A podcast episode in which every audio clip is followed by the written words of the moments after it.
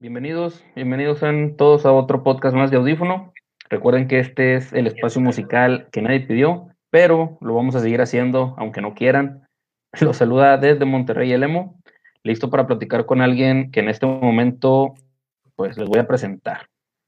El invitado de hoy tiene años dentro de la escena, una gran cantidad de años.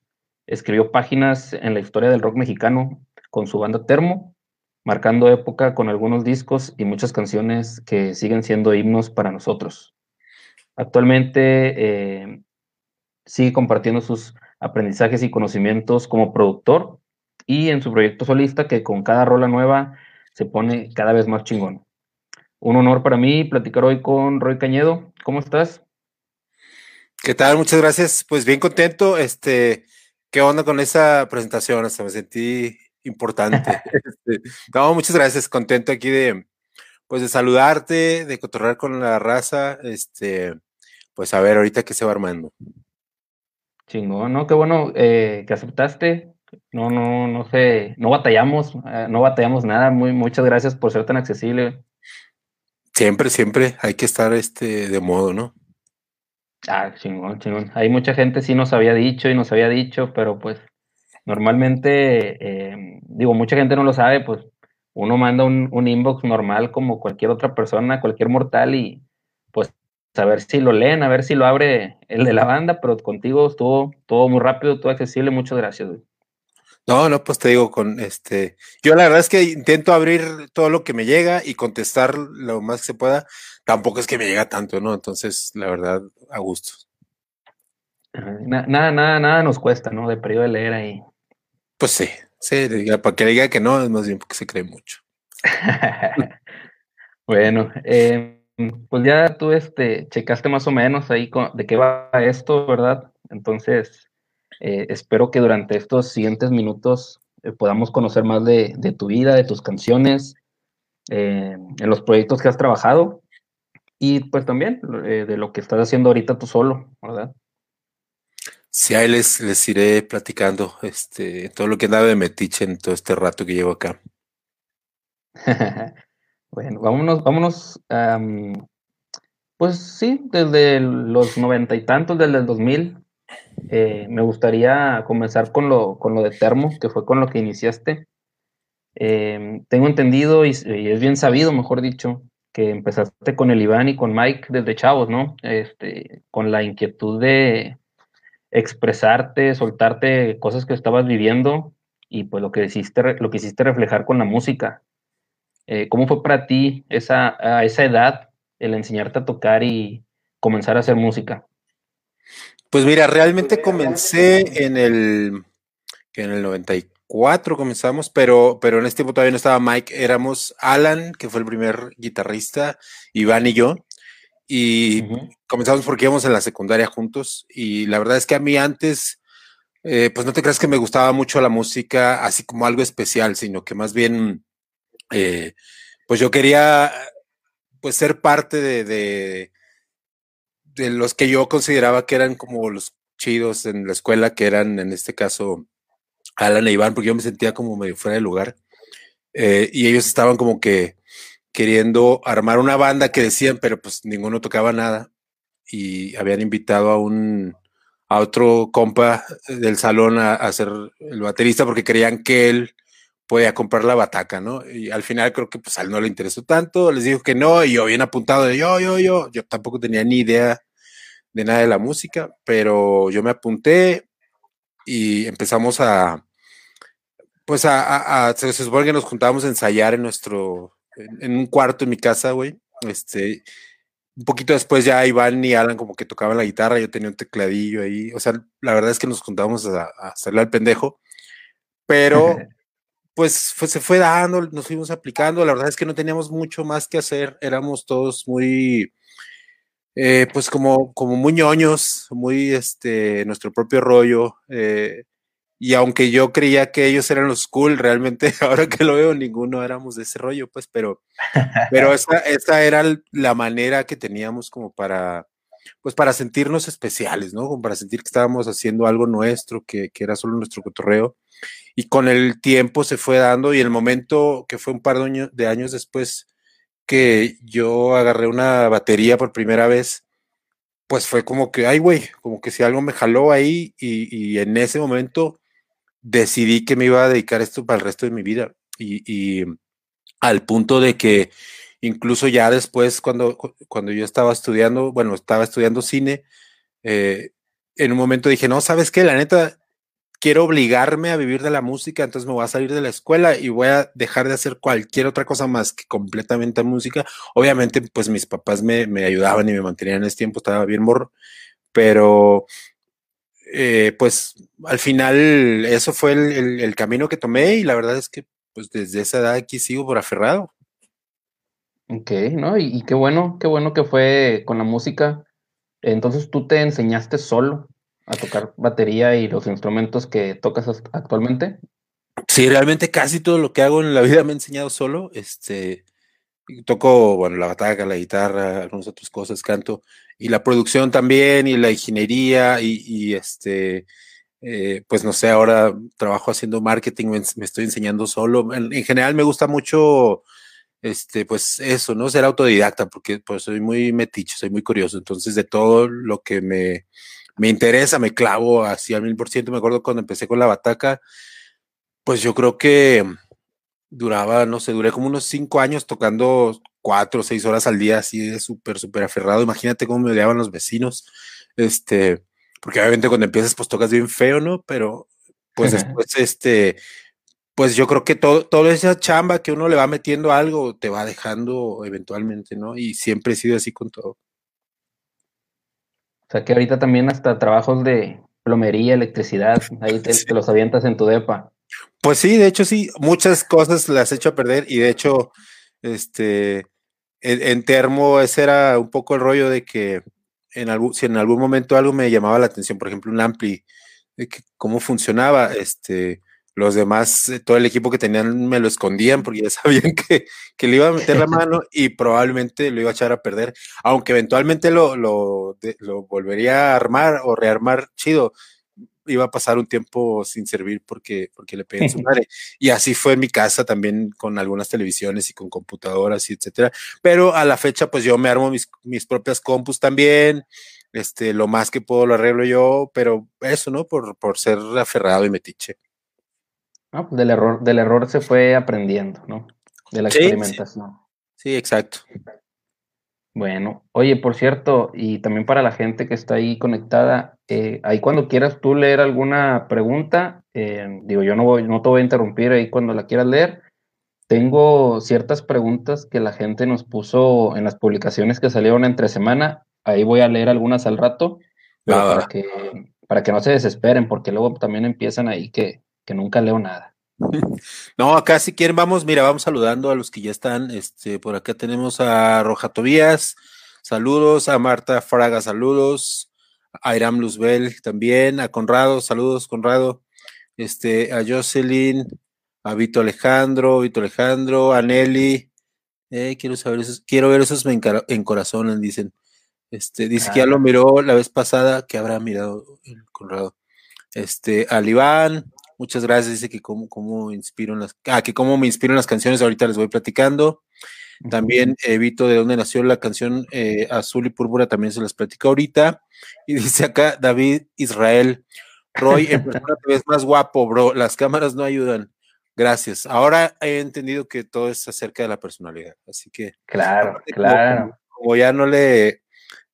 Ya me salí de, de ese rollo, este de, que, de necesitar vivir de la música, ya no importa lo que hay acá. Me puedo poner una portada ahí y le cierro y no importa. A luego. Muy bien, muy bien. Bueno, ahí, ahí ya leí al, al, algunos de los comentarios que, que, están poniendo para que no se desesperen. Sigan ahí como quiera preguntando y ahorita vemos a qué, qué podemos tocar de eso.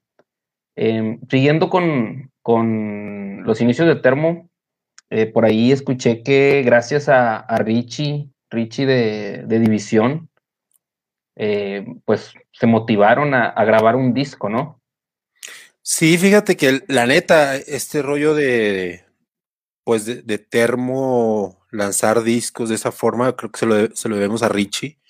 Eh, él estaba armando una disquera que se llamaba Discos de Fuego en ese tiempo. Eh, creo que habrá sido como en el 2002, algo así. Eh, y nos invitó, ya, ya nos habíamos cotorreado la primera vez que fue División a tocar a Guadalajara, nos conocimos allá y luego, pues ya, o sea, siempre llegaban a mi casa o cotorreábamos o algo, ¿no? Pero eh, una de esas veces que fueron, Richie nos propuso, oye, pues, ¿por qué no hacemos un disco de termo, no? Yo lo saco.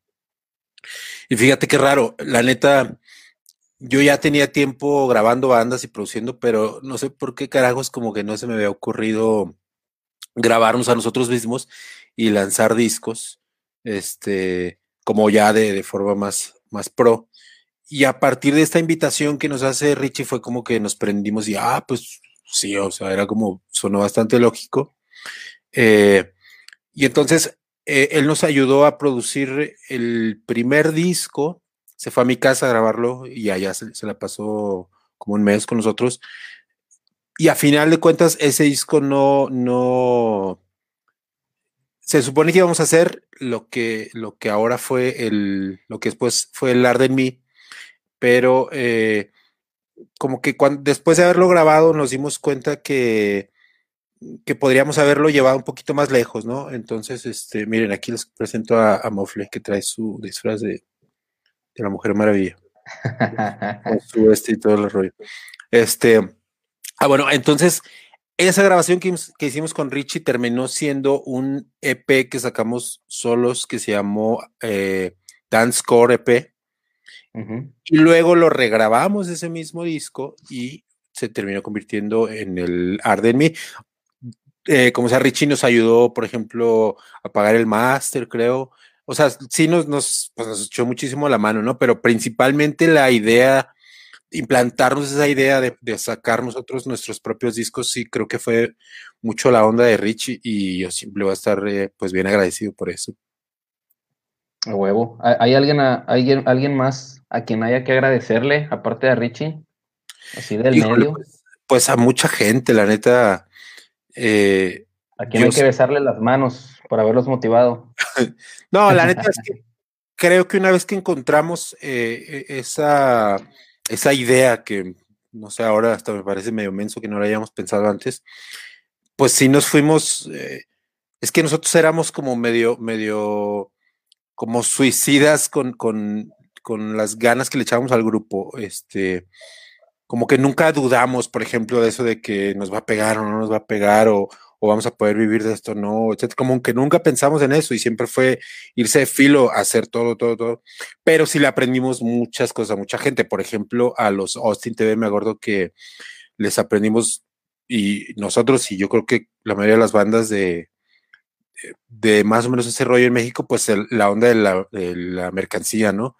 Porque de eso realmente pudimos financiar muchas cosas como grupo independiente que para mí es la gran diferencia de otras escenas a las que incluso se les llamó indie, yo creo por la cuestión de la música, nunca entendí muy bien ese rollo, porque le dicen indie al género, pero en la onda independiente realmente, eh, pues es la onda que, que, es autogestiva y que se puede financiar a sí misma, ¿no? Y, y en México creo que esa fue eh, la primera escena que logró eso después, o un poquito a, mayor escala, después de los, de los anarcopunks, ¿no? que para mí esos son los maestrazos de la autogestión y de, de, de donde nosotros también aprendimos mucho, porque nosotros nos juntábamos en un eh, tianguis en Guadalajara que se, le, que se llama Tianguis Cultural, y ahí los que medio dominaban el rollo eran los anarcos, y, y se, se mezclaban con mucha raza, ¿no? Este,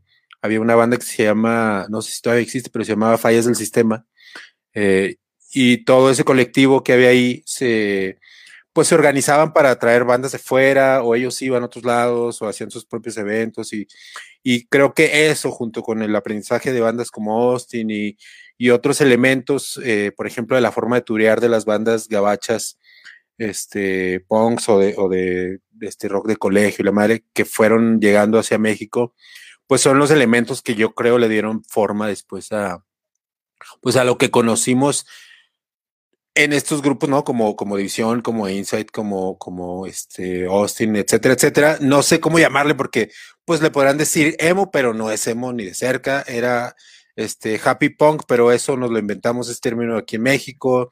Este, no sé cómo le puedas llamar, pero más o menos ubican de las bandas que hablo, ¿no? Sí, fue una mezcla ahí muy, muy, muy buena que quedó. Dejemos en una, en un mestizaje de géneros y ya. Sí, sí, sí, sí, yo creo que más que el género, era eh, todo basado eh, eh, en, el, en el punk gringo, por un lado, este, por otro en el anarco, en la manera de moverse. pero fuera de géneros, yo creo que sí tiene que ver en, el punk con la ideología esta del DIY, ¿no? De hazlo tú mismo. Mm, ok, ok. Y, y mira, qué bueno que sacaste ahorita eso de los videos, porque justamente sí te quería preguntar si ustedes fueron los que se pagaron el video de Nuevas Ideas y el de ¿Dónde estás? O si ya tenían ahí apoyo. No, eso los pagamos nosotros. De hecho, te puedo decir que el, el video de ¿Dónde estás? nos costó 5 mil pesos y el otro creo uh, como 10 mil. Sí, y, y, es que justo yo ya había salido de la, de la escuela, me había salido de la escuela de cine, pero pues muchos de mis compañeros seguían ahí. Entonces, pues eh, uno de ellos que se llama Jordi fue el que nos ayudó a, dirigir los dos. Este, y mucho del crew que se juntó, pues eran mis, fueron mis ex compañeros de la escuela. Entonces, la neta, pues entre que era paro, que nos ayudaron a conseguir cosas muy baratas y que ellos no cobraron, etcétera, pues se pudo armar fácil relativamente. Ok. Y el de nuevas ideas, ¿a quién se le ocurrió lo de los thermoflakes? A, Jordi también. De hecho, es bien raro porque eh, se llama Jordi Capó, si, si por ahí pueden buscar, creo que tiene varios trabajos en línea, aunque más bien él hace documentales, o sea, él es un cineasta serio realmente. Y, creo, no estoy seguro, pero estos, esos dos fueron eh, de los pocos videos que hizo con nosotros. Y en general, eh, junto con el de Lo siento, también lo hizo él. Eh, pero es raro porque es un güey todo serio y todo acá muy correcto, pero, pero tiene un sentido de lo muy, muy peculiar y se sacó esta onda de los thermoflex. Este, pues es algo que no te esperarías de alguien tan serio, ¿no? Que, que haga ese, tipo de cosas, pero la neta creo que la idea pues le quedó súper al pedo. Y en general todo ese video es como bastante divertido para mí. Incluso hay gente que después me dijo que, que por qué salía yo sin, eh, sin pantalones tocando la bataca en ese video, pero resulta que yo traigo un pantalón café. Y, pues, estoy moreno, pero no tan moreno como el pantalón. Pensaba la raza que, andaba sin pantalón. Sí, la gente no perdona a la gente. Ya sabes, ya sabes, sí. Oye, y, por último de, videos, y ya en el de el de lo siento, no, el de alza la voz, perdón. La onda ahí de los zombies, Aquí en eso ahí que tu cara. Qué horrible video, güey. Este, eh, híjole, no me acuerdo el nombre del cineasta, pero él, organiza el, el, festival este Mórbido, que es como cine de horror. Eh, y, él lo conocimos porque le había hecho videos a, no sé, creo Timbiricho, alguna de esas bandas, y se supone ya para ese tiempo la izquierda como que le estaba, no como, le estaba metiendo más lana a Termo eh, y como que pues quisimos hacer un video con un güey pro este, que nos ayudara como a, que nos viéramos todos chidos y la neta para mí es uno de los peores videos tanto que he visto como en general definitivamente el peor de los nuestros, ¿no? Me parece una idea súper mensa y además mal realizada, ¿no? Esos zombies que se ve ahí, el pinche plástico todo chafa. Y además yo no sé, no tiene nada que ver alzar, alza la voz con zombies, ¿no? Este, pero como el güey quería huevo meter su onda que le gustaba del cine de terror y nosotros pues como haciendo caso porque era un güey pro. Y la verdad es que a partir de esa y muchas experiencias yo me he dado cuenta de eso, ¿no? De que no tienes que dejarte llevar por alguien por más que, que tú lo puedas ver superior a ti en, aspectos. Yo creo que es, es, importante como artista uno siempre clavarse en sus propias ideas, ¿no? No, no dejarte, este, pues deslumbrar. Claro, entonces ahí no tenían o no, no quisieron tal vez decirle, oye, este, no, no me agrada la idea de zombies con mi canción. O sea, simplemente acataron. O sea, sí le dijimos, pero el güey es como que no, vas a ver que, que, ya a la hora de la realización va a quedar con madre. Pues bueno, confiamos en él. Pero sí, desde un principio, oye, como que, pues, ok, o sea, tenemos una rola que se llama Zombies y Breakdance. Y yo sabe, yo, yo, sé que, que él la escuchó y por el nombre como que relacionó nuestra banda con eso, pero no tiene nada que ver porque incluso la rola de Zombies y Breakdance no tendría nada que ver con ese video, ¿no? Para mí fue uh -huh. super, más bien pues sí, alguien con una mala idea y nosotros por no levantar la voz, por no alzar la voz justamente. ok, ok. Bueno, ahí también para, para recordar un poco de, de, ese, de esos años, de hecho me, me, me adelanté un poco. Sí, algunos. No sé, si te, no sé si te acuerdas de una vez que fueron a Telehit o tal vez una de tantas. Uh -huh y toca, tocaron, cantaron unas canciones acústicas en el programa de Amanda. Sí, fíjate que estuvo chistoso esa onda, pero sí. Este, okay. ahí, ahí me acuerdo que tenía poco Meyer ahí. Bueno, acabamos de regresar de grabar el disco el Bajo el Control Radar y, y fue raro ese, ese, programa, pero, o sea, como que Meyer y yo luego agarramos una cura en, en las entrevistas como de como de actuar medio nos vale madre. Este, uh -huh. entonces, eh, pues como que ese día ahí le dimos, como porque le estábamos cantando a, a esta chava, este, Meyer más, como que se le da más ese rollo. Y este, y creo que resultó en algo bastante pues peculiar y a la fecha, eh, como que incluso de ahí sale la idea, como que alguien dijo algo sobre la historia de esta rola que se llama Vanessa, este, como que tenía algo que ver ella, no sé qué, alguien se le inventó esa vez porque cada vez, cada vez también que íbamos a alguna entrevista nos inventábamos historias diferentes de por qué nos llamábamos termo o de por qué esta rola o de, por, o de o incluso de qué tocábamos. Un día creo que dijimos, de, nos preguntaron la típica de, bueno, ¿y qué género tocan? Este, y nosotros, no, pues tocamos rock barroco. Y entonces el vato haciendo todo el rato, haciendo la entrevista con que no solo tocábamos rock barroco, sino que él conocía el rock barroco, ¿no? Entonces, pues sí, ah, así okay. de este tipo de rollos. Ok, te preguntaba esto porque eh, viendo tus otras entrevistas, eh, comentaste en una que Vanessa lo había, la había escrito Iván por algo que le había pasado a él, o no sé si en esa entrevista también te inventaste que, que él había escrito. No, esa sí es verdad, esa sí es verdad. O sea, sí conoció a alguien, a Iván, a una Vanessa, que al final no se terminó armando nada y le escribió la rola, pero, o sea, también yo siento que las rolas con el tiempo, eh, pues sacan un poquito de dimensión las cosas, ¿no? Algo que quizá fue, pues, una experiencia leve de Iván que le ayudó a componer una rola, eh, luego como que se convirtió en una historia de amor ahí tórrido y no sé qué. Pero lo chido es que al final yo, yo sí este, terminé con una Vanessa que, que, no sí. es la, que no es la de la de la rola, porque esa rola la hizo Iván. Este, pero entonces creo que de modo cósmico como que todo se acomodó y, y yo salí ganón en esa historia. sí, saludos a ella que ahí estuvo comentando en esta semana que, que hicimos las publicaciones tuyas. Y de hecho, no quiero que aquí a mi amigo Jesús Ramírez que anda ahí conectado.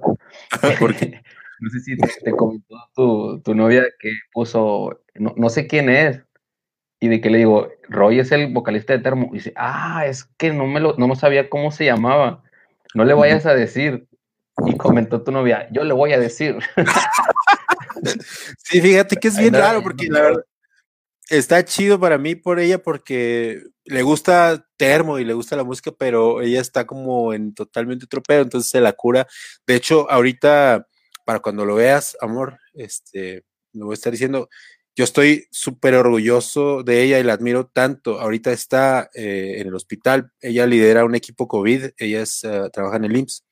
Entonces, este, pues se la está rifando todos los días, sacando, pues, gente que está sufriendo bien gacho, ¿no? Este, y, ella y, y, pues todos los médicos que están en esas circunstancias de verdad no saben las chingas que se paran por cuidar a, cuidarnos a todos, ayudarnos a todos. Y a veces me da coraje que ver a mucha gente que está pues como si nada, como si no hubiera pandemia, ¿no? Este, uh -huh. haciendo sus fiestas y aquí, o, o, no sé, como si no existe, como si no pasara nada, a costa de la vida de muchos médicos como ella que, que se la rifan, que de verdad le preocupan sus pacientes. Este, y pues, pues, a cambio de alguien que te diga, no, pues no, eso no existe, o a mí no me va a pasar, ¿no? Hijo, a mí se me hace bien gacho, pero, pero sí aprovecho cada que puedo para, para decir esto de manera pública, porque a través de mi experiencia, pues yo he visto, pues que, que se, se ha disminuido mucho lo que está pasando realmente eh, en, el sistema de salud a partir de la pandemia eh, por parte de, los medios y el gobierno, porque obviamente no se ve bien que que se ponga tan claro todo lo que está, ¿no? Pero la neta es que sí estamos sufriendo la bien cabrón y viene un repunte bien gacho y la neta nos queda un buen rato de todo esto. Sí, sí, sí. Ahorita después de las fiestas de Halloween, esto se va a poner más, más culero. Sí, exacto. Pero no, un abrazo ahí para, para eh, tu novia y nuestro respeto, porque sí, toda la gente que está en el sector salud se, se rifa machín con todo esto que está pasando. Sí, vaya que sí, pero bueno, ahí estamos, mira, al menos este decimos que, ella y yo decimos que ella les, les salva la vida y nosotros músicos les damos razón para vivirla, así que estamos complementados todos. Ándale, esa es la frase de este podcast, esa es la frase de este podcast. Muy bien, la vamos a inmortalizar al rato, vas a ver. oye, y, oye, y de hecho también te ayuda en una canción, ¿no? En la de Telex. Pero bueno, ahorita si quieres, al, final, este, porque todavía, todavía me falta tantito de, de termo. Oye, y espero, espero no eh, quitarte eh, eh, palabras o cosas que ibas a contar en, en, tu Instagram, güey, porque pues lo que, ciertas cosas que te voy a preguntar ahorita las vas a, las vas a ir este, soltando con, con tus transmisiones. No, todo bien, la verdad es que tengo choro para, para rato. Este, hace rato estaba preparando el, la transmisión del viernes que justo voy a hablar sobre esta rola, sobre Adiós, pero me estaba con que no, pues me voy a aventar tres horas de pinche podcast. Este, así que no, está bueno que, que hablemos de esto y luego yo lo doy por mi lado. Ah, huevo, huevo. Mira, ahí, ahí, te voy a poner un mensaje. Ay, Andrea Torres, mira, ya canta a los 17. Esa canción ni existe. es que ya creció el vato, ya creció. Ya creció. Un añito más. Quiere escuchar la de Los Ángeles Azules. Exacto, no es a los 16, pero este, no, yo, yo creo que ya no me tocará cantar esas en un buen rato. Sí, eh, ¿cuánto, ¿Cuánto tienes así sin cantar eh, ahorita que, que, hemos estado en pandemia? Que no cantas, pues no sé, para, para alguien, para, para ti, para una transmisión, para un ensayo de una rola. ¿Cuánto tienes que no cantas? No, pues el viernes pasado me aventé. Eh, de hecho, estoy iniciando lo, lo, las transmisiones con tocando la rola que voy a que voy a hablar, de la que voy a hablar. Me la viento antes yo solo y luego ya la, la toco. Entonces el viernes pasado fue la última. Y, durante la cuarentena sí eh, hicimos, por ejemplo, una transmisión de... Yo soy parte de un colectivo de, de, cantautores latinoamericanos que se llama Núcleo Distante. E hicimos un festival, somos cantautores de toda Latinoamérica. Este, hicimos un festival en conjunto y ahí me aventé un, un show entero por, por Instagram. Ok, sí, de hecho sí me acuerdo que, que, comenzaste ahí cantando y hasta te disculpaste, perdón, un poco desafinado y, sí. y yo acá en mi casa de que, hambre, ¿de dónde? no, es que, güey, soy como, como productor, soy como, les digo a los grupos que si yo fuera de esas, se, eh, si yo fuera una señora, yo sería de esas que se arreglan la cara y la chingada en el sitio de la producción de que veo un, un defecto y me gusta como dejarlo perfecto y eso. Y lo que pasa con eso es que con el tiempo, pues tu oído se va acostumbrando a escuchar eso, que no es para nada natural, no nadie puede cantar perfecto. Eh, bueno, a esos grados de perfección que, que, te ayuda la tecnología, pero lo que sí pasa es que luego me pongo como medio demasiado autocrítico y me escucho cualquier detalle y, me molesta un chingo.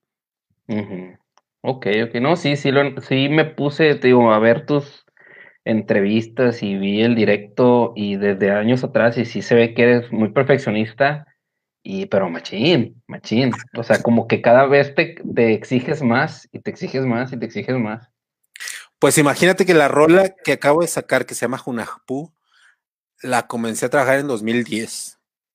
Ah, la madre. o sea, no, sí, sí, sí, a veces, a veces llega un nivel eh, obsesivo medio, medio intenso. Y la verdad es algo que, que, pues, por ejemplo, a los termo, híjole, yo les, les agradezco mucho que me hayan agotado tantos años así, güey, porque si era demasiado este, exigente, a veces medio irracional, ¿sabes?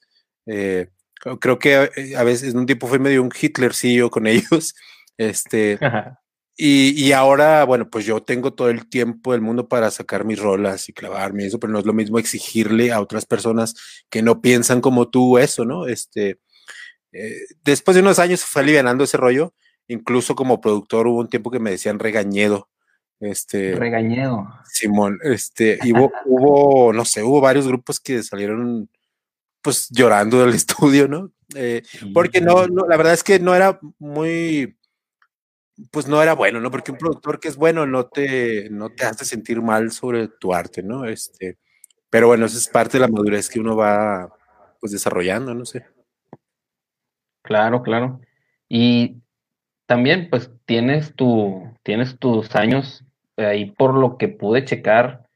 digo, son poquitas estas que te voy a decir, pero tienes colaboraciones desde ya sea tocando, cantando o produciendo con bandas desde Motrónica, Che Pasta, eh, Los Rohan, o no sé si fue como, como cuando se llamaban Silica, Los Inside, eh, Hong Kong Blood Opera, Camiche, Los Viejos y los que, los que, sea, los que salgan todavía.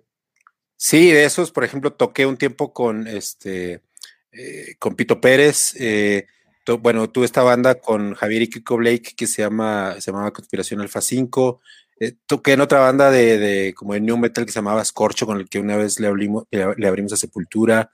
Este, eh, por ejemplo, me tocó estar en los ensayos del Unplugged de Miguel Bosé como baterista. La verdad es que, bueno, toqué con Allison, compuse con Allison. También he hecho muchas cosas en general, porque como te digo, me gusta estar en todo lo que se pueda, pues, ¿no? Este, soy demasiado metiche.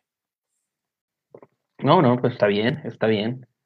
Oye, ahí estoy poniendo como quiera los comentarios de la gente para que no se enojen, ¿eh? Los estoy, lo estoy, no, los estoy poniendo ahí en la pantalla para que este, no batallen de que no los vimos y ahí lo estamos viendo.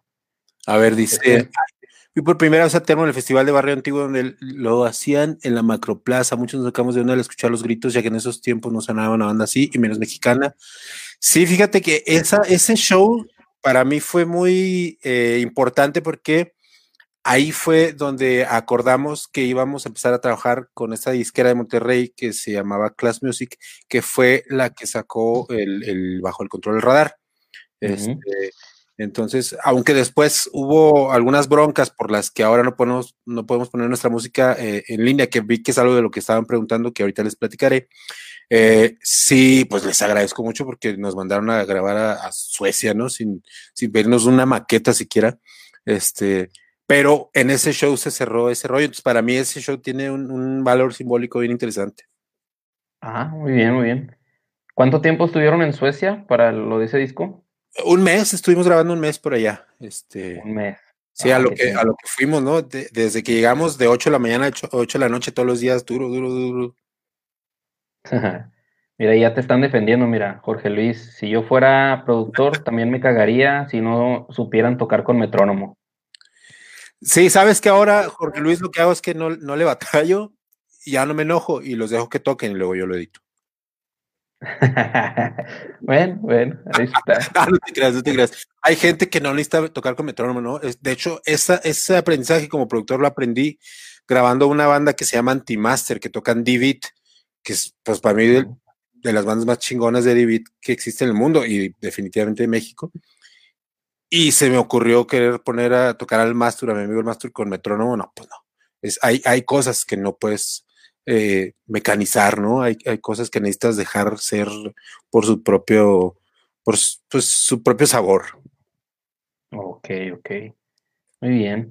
Oye, y ahorita que estamos hablando de, de, de la producción, eh, tal vez esta pregunta pueda ser muy, ah, puede abarcar mucho, pero em, ¿hay algún disco de cualquier artista, cualquier banda, ya sea mexicana o, extranjera, que tú digas, a mí me hubiera gustado haber producido ese disco, se, rifó el que se aventó ese jale. Mm, fíjate que no, o sea, admiro muchos discos, pero yo creo que no hay forma de que, o sea, si, si un disco me gusta, por, por lo que es, quiere decir que es el resultado de las personas que trabajaron ahí. Entonces no hay forma en la que yo me pueda poner a mí mismo en ese papel y que saliera lo que es el disco por lo que me gusta, ¿sí me entiendes? Este, entonces más bien hay música que me encanta, que, que digo, bueno, ojalá me hubiera tocado meterle mano a esa música, pero no a ese disco. Eh, la verdad es que yo nunca fui muy fan de nadie en general. Si acaso te diría música que me hubiera gustado producir, sería balada romántica latinoamericana, ¿no? Como José José específicamente, este, o, cosas de Ana Gabriel, este, o de Rafael, pero así de, rock en general, no, sé. O sea, creo que los de rock que me gustan, pues son lo que son por ese rollo, ¿no? Ok, ok. Muy bien, muy bien. Bueno, aquí ya es lo último que voy a tocar de termo y es porque eh, ya me, lo tenía guardado, lo tenía guardado, lo, tengo que sacar porque si no mi corazón no me va a dejar, güey. Tú eres ya todavía por, dentro lo soy. Ya no puedo por mi cabello, ya no puedo por mi trabajo, pero por dentro lo soy. Ok. Este, hay un video en, en, YouTube que dice termo hashtag fracturado, fracturado. Ajá que es así tipo una entrevista documental que les hicieron a ustedes, no sé quién se las haya hecho. Me imagino que sabes cuál es porque los entrevistan a ah, todos. Claro. Lo hizo una, una estación de radio en línea que se llamaba Mi Mamá Me Mima de Guadalajara. Ándale, se llamaba el canal, sí, se llamaba el canal. Y ya lo había visto y hoy lo volví a ver para ver qué podía eh, tener hoy contigo de conversación y te lo juro que hoy lo vi otra vez y fue como que no manches, este video está bien triste, o sea, noto aquí como que, como que unos tristes, noto unos enojados o como que hubo un enojo, como que, digo, insisto, y te lo dije hace ratillo, no es eh, con intención de causar polémica ni nada, pero sí noté ese video como que está muy tenso, o sea, no, no me gustó como fan, como seguidor. Claro. Pero ya que después los veo en vivo, los escucho, yo digo, ese video está como que, ¿qué pasó ese día? ¿O, qué, por qué? Ese, mira, ese video eh, se, llamó así por una gira que hicimos que se, llama se llamó Fracturado, porque justo Kirby se fracturó y no pudo hacer el show, este, el, perdón, la gira. Entonces, incluso en el póster de la gira sale la radiografía no me acuerdo si es la mano o el pie de Kirby, no, fue la mano. Este, entonces se llamó así, pero hicieron ese, pues como mini documentalillo, justo como tratando de, de retratar qué es lo que había pasado con Termo, eh, porque después fue que volvimos, una de las veces que volvimos, pero sí se refleja eso que dices, no había mucha tensión en Termo. Eh, y en general lo que puedo decir de eso es que éramos una banda muy, muy intensa. O sea, todo era como llevado al límite siempre eh, emocional. Eh, porque, no sé, creo, que éramos tan, tan clavados en, en, ese proyecto que íbamos a las últimas consecuencias con todo, porque nos apasionaba realmente. Este, y la verdad es que creo que todos tenemos personalidades muy, dominantes de cierta forma, cada uno en su área, porque si algo tenía Termo que, a mí me gustaba mucho es que cada uno hacíamos algo más allá de tocar, o sea, además de nuestro puesto dentro de la banda como músicos, teníamos una labor específica dentro de la organización como, como empresa, por decirlo así, de la banda. Este, por ejemplo, yo hacía la parte de la producción y hacía mucha de la gestión eh, de proyectos, por ejemplo, con disqueras o, etcétera, etcétera. Eh, Mike hacía la administración que, hijo, yo, yo no he conocido un administrador de una banda tan pro como ese güey. O sea, viajaba, sí, con su mochila punk y todo el rollo llena de parches, pero el güey viajaba adentro con, con este, eh, no sé, una engrapadora, sobres, eh, no sé, sellos y pagarés, no sé qué. Una remisión. Sí, la neta es que era demasiado organizado y los, y los, este, cuando terminaban los, shows y cuando hacía las cuentas, después de pagarle siempre a, todo a todas las personas que trabajaban con nosotros, nos llegaba un paycheck en sobre con el nombre y con las cuentas y, así todo súper pro. Este, Iván, pues es, el que componía la mayoría de las rolas. Eh, y en general, como que todos hemos tenido una parte extra, ¿no? Entonces, cada uno defendíamos a Termo desde nuestra área, más allá de, la de músicos. Y también la verdad es que nos llevábamos bien duro, güey. O sea, éramos, teníamos ese cotorreo como de carrilla de chingar, pero que ya deja de ser tan agradable, sino que es constante. Y, y bueno, pues desgraciadamente nos tocó, pues nos llevó a, por ejemplo, que ahorita no estamos tocando y que de plano pues se haya separado por completo el proyecto, eh, aunque sigue habiendo aprecio entre nosotros, pero sí ya llegó al punto donde dijimos, no, pues ya no podemos seguir trabajando en un proyecto todos porque está, está habiendo demasiadas tensiones como para llegar a disfrutarlo. Y creo que eso se vivió siempre en la banda, pero simplemente llegó un punto en el que ya decidimos no querer vivir con ello. Pero para el momento de ese documentalillo, eh, era, era una de estas veces que nos separábamos y volvíamos y ahí narrábamos, o narramos, perdón, qué es lo que pasó en todo ese tiempo y se platica un poco de esa tensión y más que se platica, se ve esa tensión. Eh, creo que lo hablamos nosotros entre nosotros muchas veces, ¿no? Como, como teníamos esta dinámica pues, realmente tóxica a veces, por decirte algo, este, ojalá, por ejemplo, si estuviera viendo Meyer esto, yo me arrepiento mucho de haberle tirado tanta carrilla cuando entró, porque estaba bien morro y el vato era era un vato de aguante, la neta. Cuando entró a Termo tenía 17 años el Meyer, pero creo que ya nos había dado la vuelta de vida a todos los demás y aguantaba vara, pero le, dimos duro a la carrilla y este, y pues imagínate qué gacho poder entrar, perdón, entrar por ejemplo una banda en la que te están echando carrilla todo el tiempo porque eres el morre, porque es el nuevo y en vez de disfrutarlo, etcétera. Ese tipo de actitudes teníamos que, que creo que... Perdón. Y traía su afro también. Ah, exacto, pinche. Este, pero, pero esas, esas cosas creo que así como nos hacían, eh, pues, llevarnos así rudo y, que fuera medio tóxico, a veces también era parte de lo que nos ayudaba a que hubiera este choque de ideas y, de, eh, pues, de formas de ser para tratar de hacer mejor las cosas.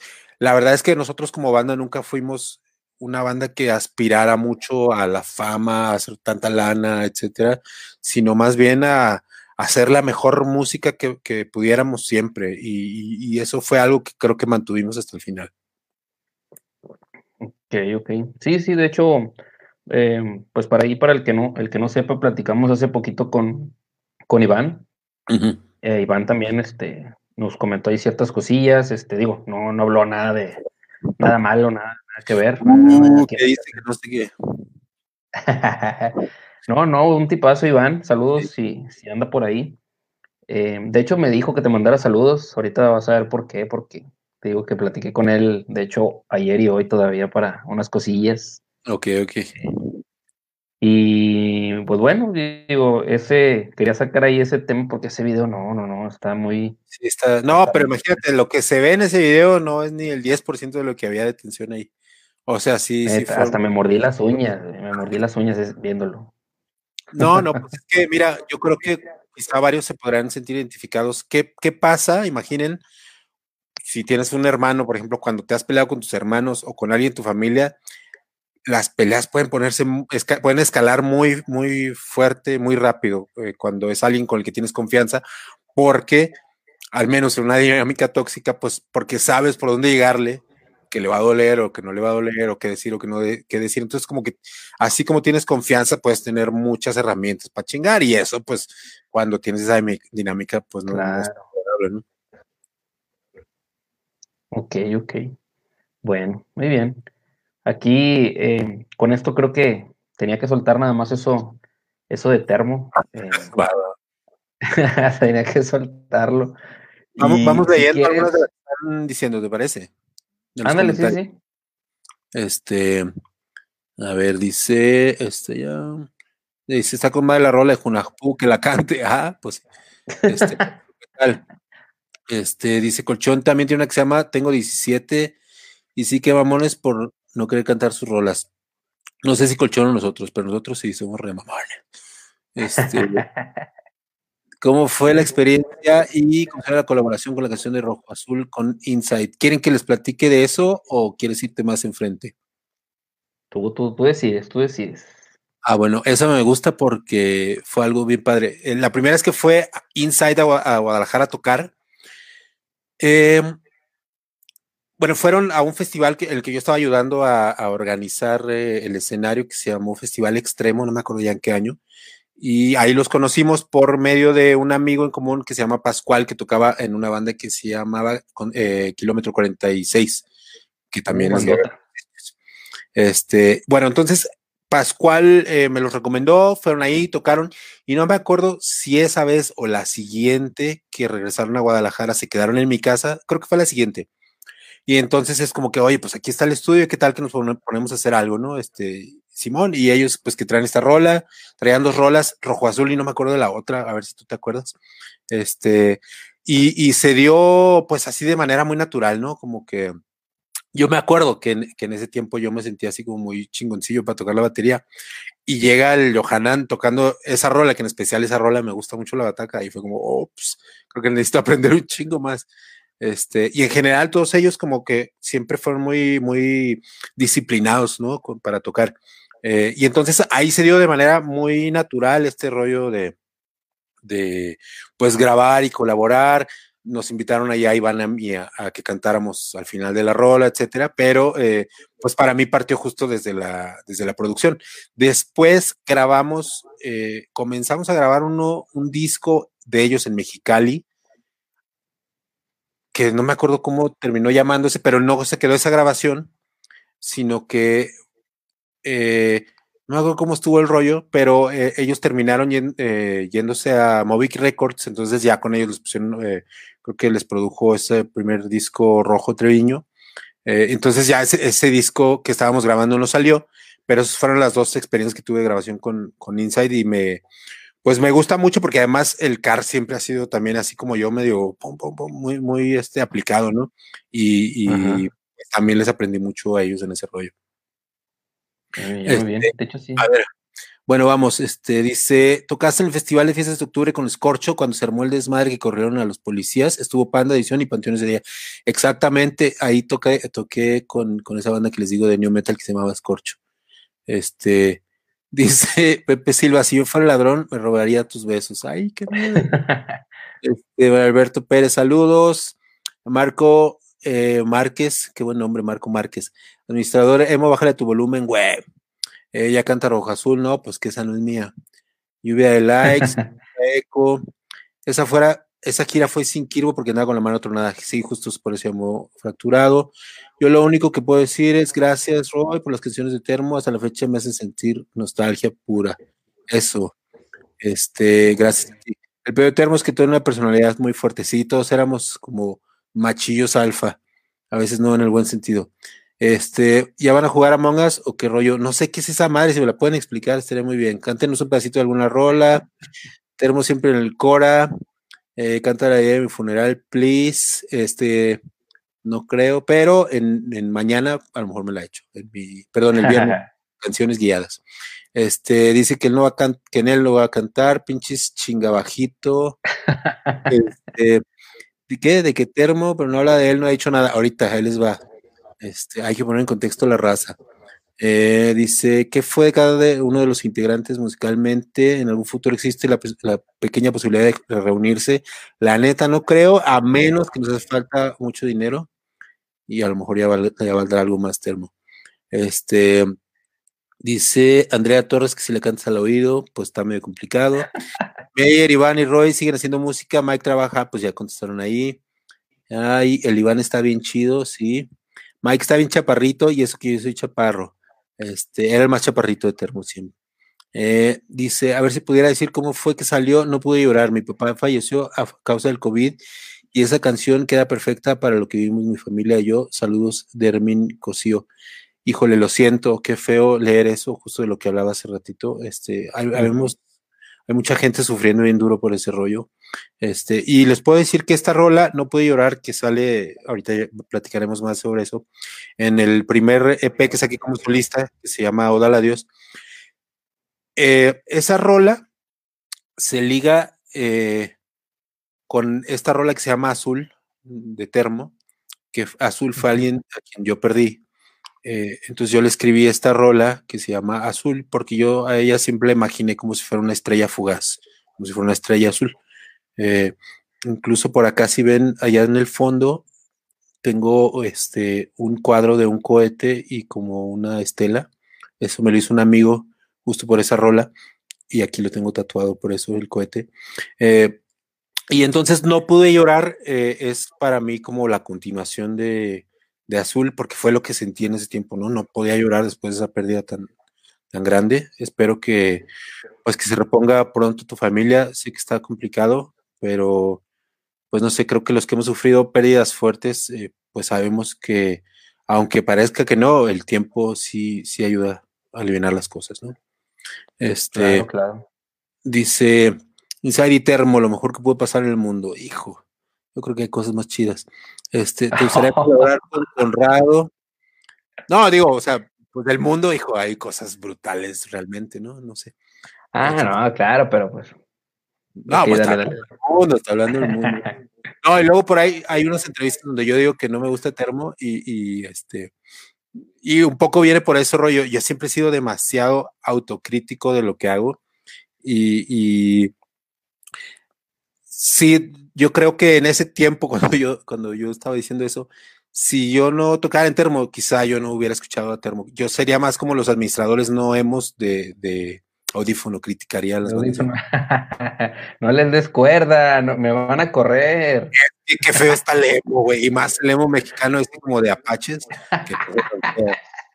este dice, oh no, digo, no sé, hay de todo. Eh, la colaboración de Termo, el Machaca, estuvo padre eso. What the fuck, nunca la escuché en vivo, yo tampoco en vivo. Este. Eh, bueno, pues creo vas que. Atrás, vas atrás de los comentarios, vas como unos 15 minutos atrás. Ah, ¿en serio? Ah, es que como los estoy viendo en mi celular. Bueno, perdón, perdón. Este, sigamos si quieres. qué raro, ¿no? es que, los estoy viendo en mi, en mi, cel. O sea, como, como tiene retraso la, eh, la transmisión de lo que estamos hablando nosotros a lo que ve la gente, quizá es eso. Ah, no.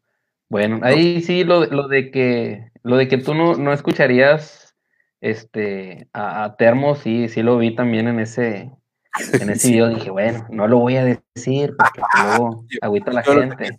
Pero no, ya lo dijiste tú solo. Es que sabes que hay, hay cosas de la música de Termo que no, no me gustaban mucho y que es en parte por lo que yo empecé a hacer mi música solo, específicamente las cosas tan melódicas, como que nunca fui tan fan. Por ejemplo, aunque me gusta mucho, me gustó mucho, disfruté mucho tocar, por ejemplo, Vanessa, no era una rola que específicamente yo diría, uh, este, me encanta esta rola y la quiero seguir tocando por siempre, ¿no? Incluso ¿Dónde estás? Que esa sí es mía. Y las cosas como que son las que creo que le gustaban más a la gente, son las que menos me gustaban a mí porque yo siempre he tendido como un poquito más al rollo más dark. Entonces, este, incluso, bueno, pues ahora en mi música le he estado dando más por ese rollo. Eh, y, y, lo de Termo, pues sí eran cosas como todo, que ya cuando a lo mejor no me clavaba tanto en la música, sino en la dinámica que pasaba con nosotros y con el público, y por eso me gustaba, pero analizándolo musicalmente, pues sí hay cosas que no era tan fan, ¿no? Y, quizá por eso, pues sí, yo no, no hubiera escuchado a, al menos no a todo lo que hacía Termo en ese tiempo. Ok, ok. Bueno, ok. No, no más preguntas, señoría. Eh, no, no te creas. Este, vamos, ahora sí. Eh, quiero entrar a lo, a lo que haces tú, eh, ya como solista. el gatito, ¿cómo dijiste que se llamaba la gatita? Mofle. Mofle. No, no soy nada creativo, la recogí en un mofle de un carro y se le quedó mofle. Muy bien, muy bien. Ahí para el que, el que quiera llamarle a su mascota en el futuro mofle. Ándale. Bueno, eh, sin que me regañes, Eh, hace algunos años, me acuerdo, y porque tengo la carpeta aquí en mi computadora, en el 2012, eh, y espero que en mi defensa no existiera Spotify o, Apple, eh, no, el Play Music para comprarla. porque tengo tres canciones descargadas como el, digamos, como un demo del EP del villano del 2012. Ah, no, yo lo saqué eso. Ah, ándale. Entonces ya no, no me siento tan mal. Dije, no, no estoy apoyando la piratería. Em, y luego ya pues ya subiste años o tiempo después unas nuevas versiones em, que ya no eran, digamos, tan acústicas, ¿no? Eh, esto fue porque pues sentías necesidad de modificarlas o como dijimos hace ratito, fue que durante los años que fueron pasando también te fuiste haciendo más y más exigente con, con tus creaciones. La neta es que esas que yo saqué en 2012, como El Villano, eh, yo las había grabado en 2010, más o menos antes de venirme a vivir a la Ciudad de México, como maquetas, eh, pero maquetas literal para que no se me olvidara la idea. Entonces, eh, pues ahí quedaron un rato, después yo me vine a la Ciudad de México y estaba pasando una época medio rara en mi vida y ya sentía como la necesidad de, sacar algo de la música y de la que había hecho solo y ya tenía esas, entonces dije, ya la estoy pensando demasiado, las voy a sacar como están, chingues madre. Este, pero la verdad es que nunca las pensé de esa forma, porque antes de eso yo había hecho ya el disco acústico de Termo, donde ya justo fíjense cómo está la cosa. Esas de, esas de que yo saqué con el villano, yo las iba a hacer como hice lo que pasó con el acústico. Pero en ese tiempo pasó lo del acústico de termo, entonces esa idea de producción que yo tenía para mis rolas la metí para lo de termo, dejé las mías en stand-by y las saqué, ya cuando las saqué, que les digo, no me gustó mucho, mm, porque no, no era pues como las había imaginado desde el principio. Y con eso recalco lo que digo, a lo mejor yo no me escucharía a mí mismo todo el tiempo. Este, entonces, eh, pues no, no me gustaron por completo. Luego pasó una cosa chistosa ahí con el nombre del villano, porque yo me había puesto así porque en esas rolas, pues me sentía como el malo de la película, ¿no? Pero eh, en, el, en Facebook me empezó a llegar en ese tiempo, pues un, chingo de likes y este y me estaba yendo muy bien y me llegaban mensajes, no es que yo andaba muy volado porque según yo estaba creciendo súper bien. Pero resulta que me empezaron a escribir de que, oye, ¿cuándo vienes a tocar a Argentina y a Colombia? No sé, yo, ay, pues no, no es para tanto, ¿no? Este, y entonces en una de esas me mandan un video mío del villano y pues no, era un reggaetonero argentino que se llama El Villano, que, que pensaba la gente que era yo, pero pues que el güey tenía su otro Facebook en el que estaba más, más pesado. Y entonces dije, no, pues, o sea, no me voy a pelear por un nombre, o sea, yo tengo mi nombre, me gusta mi nombre.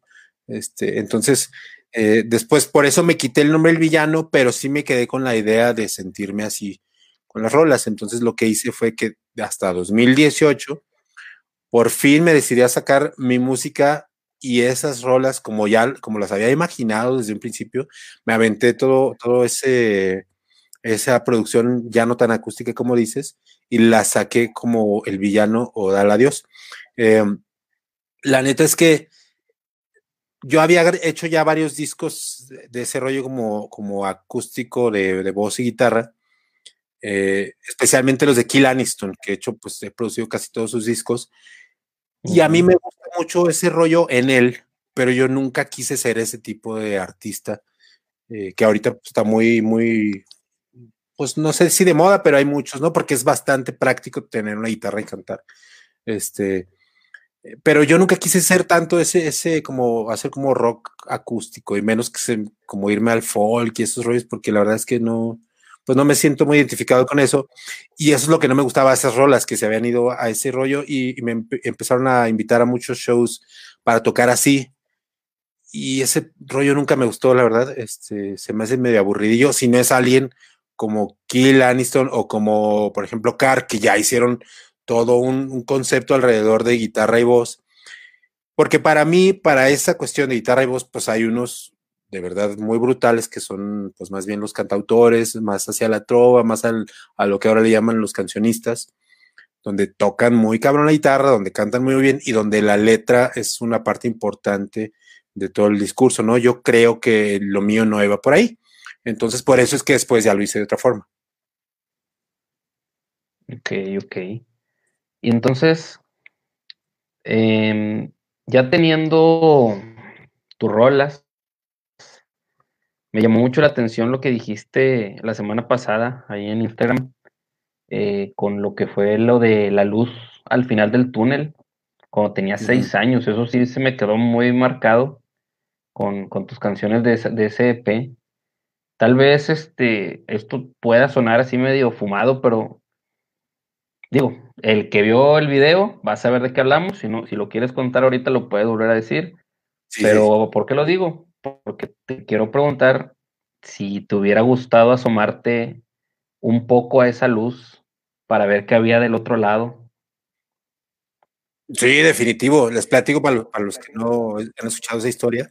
Eh, cuando tenía seis años me pasó este, un rollo de, caí en paro por unos momentos durante una cirugía y, este todo este trip que habla mucha gente del túnel con una luz al final, ¿no?